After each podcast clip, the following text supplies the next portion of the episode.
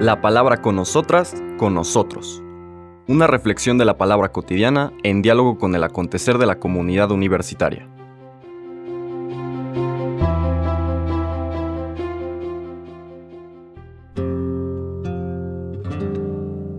Hola, buenos días. Bienvenidas, bienvenidos a la palabra con nosotras, con nosotros. Hoy iniciamos nuestra tercera, perdón, cuarta semana del tiempo ordinario, donde vamos a seguir nuestro recorrido por el Evangelio de Marcos, con una pequeña, pequeño paréntesis el día de mañana por una fiesta propia del tiempo litúrgico.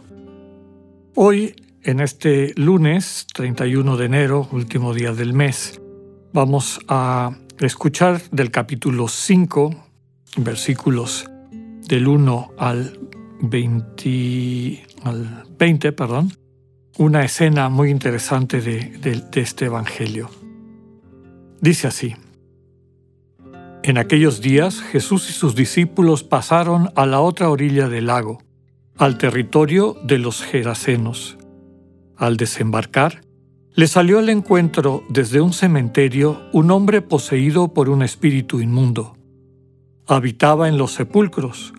Nadie podía sujetarlo, ni con cadenas. En muchas ocasiones lo habían sujetado con cadenas y grillos y él los había roto. Y nadie podía con él.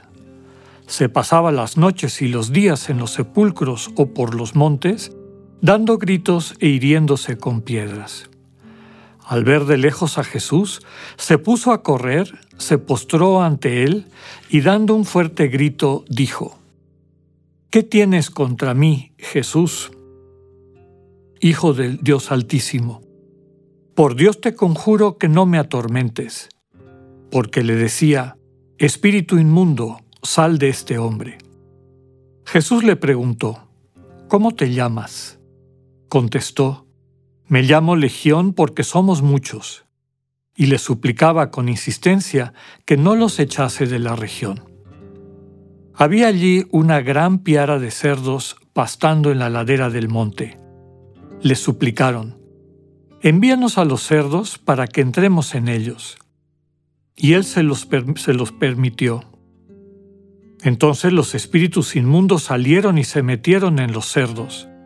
La piara se precipitó al lago por el acantilado y unos dos mil cerdos se ahogaron en el agua. Los pastores huyeron y lo contaron en la ciudad y en los campos. Y la gente vino a ver lo que había sucedido.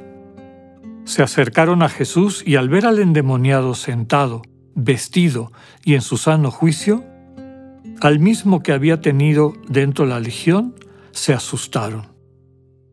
Los testigos les explicaban lo que había pasado con el endemoniado y los cerdos, y empezaron a suplicarle que se marchara de su territorio. Cuando se embarcaba, el que había estado endemoniado le pidió que le permitiese acompañarlo, pero no se lo permitió, sino que le dijo, Ve a tu casa y a los tuyos, y cuéntales todo lo que el Señor, por su misericordia, ha hecho contigo. Se fue y se puso a proclamar por la Decápolis lo que Jesús había hecho con él, y todos se maravillaban. Palabra del Señor. En esta sección del Evangelio de Mateo vamos a ver una y otra vez, nos presenta el Señor Jesús atravesando el, lago de, Genesaret o mar de Galilea, yendo de, de una orilla a la otra. Esto tiene un significado simbólico en el sentido de que en ese lago, una de las orillas, la orilla este y norte, perdón, oeste y norte, era judía y las orillas sur y este eran eh, paganas. Entonces representa este ir y venir del Señor Jesús a territorios que representan a pueblos. La buena noticia que el Señor Jesús trae se le presenta, se le hace accesible tanto a judíos como a paganos. En esta lectura eh, se nos presenta el pasaje del endemoniado, este hombre que el texto subraya que lo tenía poseído, que estaba hecho cargo de su conciencia un espíritu inmundo. Era una forma genérica para describir todo aquello que hacía que las personas se deshumanizaran y entraran en este tipo de prácticas que los separaban de la comunidad y de lo que era fácilmente reconocible como humano, como familiar. En este caso es alguien que no vive con el resto de su, de su familia, de su comunidad, sino que vive en el lugar de los muertos, es decir, está como muerto, vive en los sepulcros. Segundo elemento, es imposible el poderlo controlar. Su gente había tratado de tenerlo bajo cadenas y amarrado, y él se libraba de las cadenas. Y tercer elemento eh, que describe la situación en la que vive es esta, estas acciones de autodestrucción. ¿no? Se golpeaba con piedras, vivía siempre fuera eh, de los lugares poblados y de la convivencia con las personas. Es probable que, la escena haya sido, eh, digamos, un hecho histórico, porque aparece en los tres evangelios sinópticos, cada uno con su, respectiva, su respectivo énfasis. Con todo hay diferencias grandes. Marcos, lo que acabamos de escuchar, que muy probablemente es la versión original, nos presenta a un endemoniado. Eh, Mateo y Lucas hablan de dos endemoniados. A lo mejor tratando de subrayar que este personaje es, representa o es el símbolo de un colectivo de la humanidad que vive bajo esa oscuridad. Recordemos que en las lecturas anteriores que nos fueron llevando a, a la que acabamos de hacer, veíamos el conflicto del el Señor Jesús con las autoridades religiosas de su época.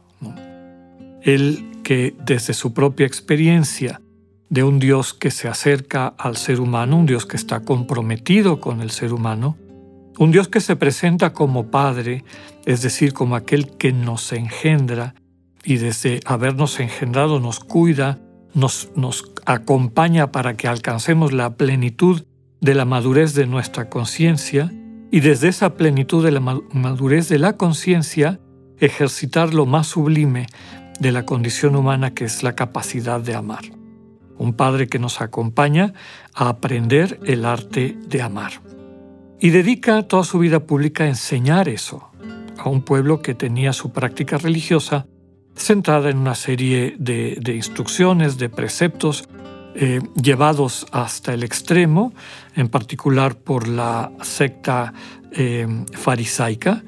Ya comentábamos que lo que está detrás en ocasiones de ese tipo de acercamientos a la vida religiosa, normalmente el querer controlar, porque es muy fácil controlar preceptos, cosas, este, objetos eh, cognitivos, y este, obviar la complejidad del ser humano y la necesidad de ayudarnos y acompañarnos mutuamente para crecer y madurar en la libertad que nos hace precisamente humanos.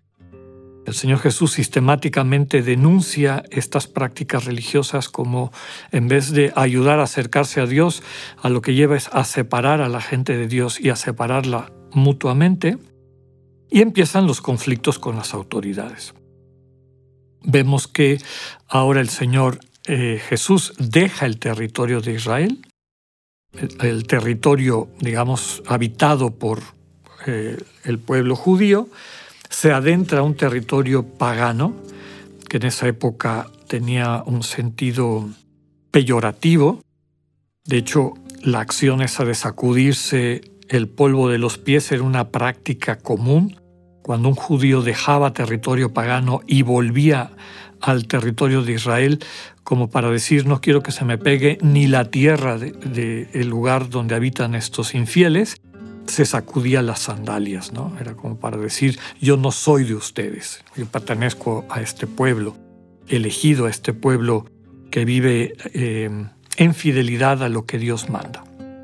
Bueno, sistemáticamente el Señor ha estado denunciando ese tipo de prácticas como absurdas y con poco sentido en un acercamiento a la relación con Dios que transforma la vida para bien, y enfrenta eh, la oposición de estas autoridades religiosas. Vimos después una serie de em, parábolas que van describiendo el reino de Dios, el centro de la enseñanza de Jesús, entendido el reino de Dios como esta relación de intimidad con el Dios vivo, ¿no? Que se convierte entonces en el centro de nuestra vida y se convierte, por ende, en el soberano de nuestra toma de decisiones, de nuestra manera de ver el mundo, etc. Inmediatamente después viene este, este relato de la entrada de Jesús a una tierra de paganos. A diferencia de lo que habíamos visto de este rechazo, llama la atención a este endemoniado que cuando llega el Señor Jesús viene corriendo a su encuentro. Este diálogo intermitente, podemos decir quién es el que está hablando. Está hablando el espíritu o la multitud de espíritus, de espíritus que, que lo tiene poseído, o está hablando el propio Geraseno, que era el gentilicio de la gente que vivía en esa zona. ¿Quién es el que se está, el que entra en diálogo con Jesús?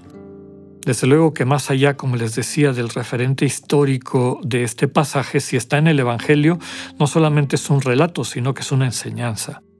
Y siendo una enseñanza, lo que subraya es una realidad de la mayor parte de nosotros y nosotras, en el sentido de que nuestra conciencia muchas veces está habitada, llamémosle así, de una serie de, de determinantes o de tendencias o de actitudes que en ocasiones nos sorprenden, que parece que, se, que tienen más fuerza que nuestra propia voluntad y que nos llevan a tomar decisiones y a realizar acciones, a decir en ocasiones cosas de las cuales no solamente nos, nos arrepentimos después, sino que nos sorprendemos.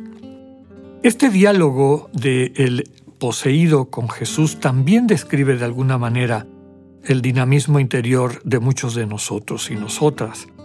Si bien queremos ser liberados, este quiere verse liberado de esta multitud de predeterminaciones que le roban su libertad, al mismo tiempo no quiere que se le vayan muy lejos esos, llamémosle, demonios amaestrados que lo habitan, ¿no? Y por eso le dice, déjamelos aquí en esta piara de cerdos.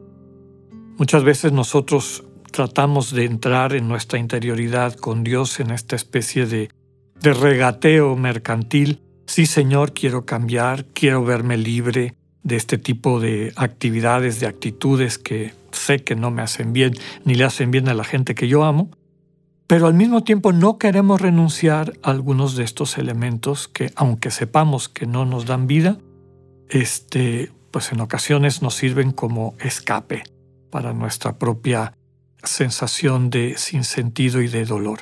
Se convierten básicamente en narcóticos. Pidámosle al Señor la gracia de confiar en Él, ponernos en sus manos, que Él tiene la capacidad de liberarnos plenamente de todo aquello que nos deshumaniza. Que tengan un buen día, Dios con ustedes.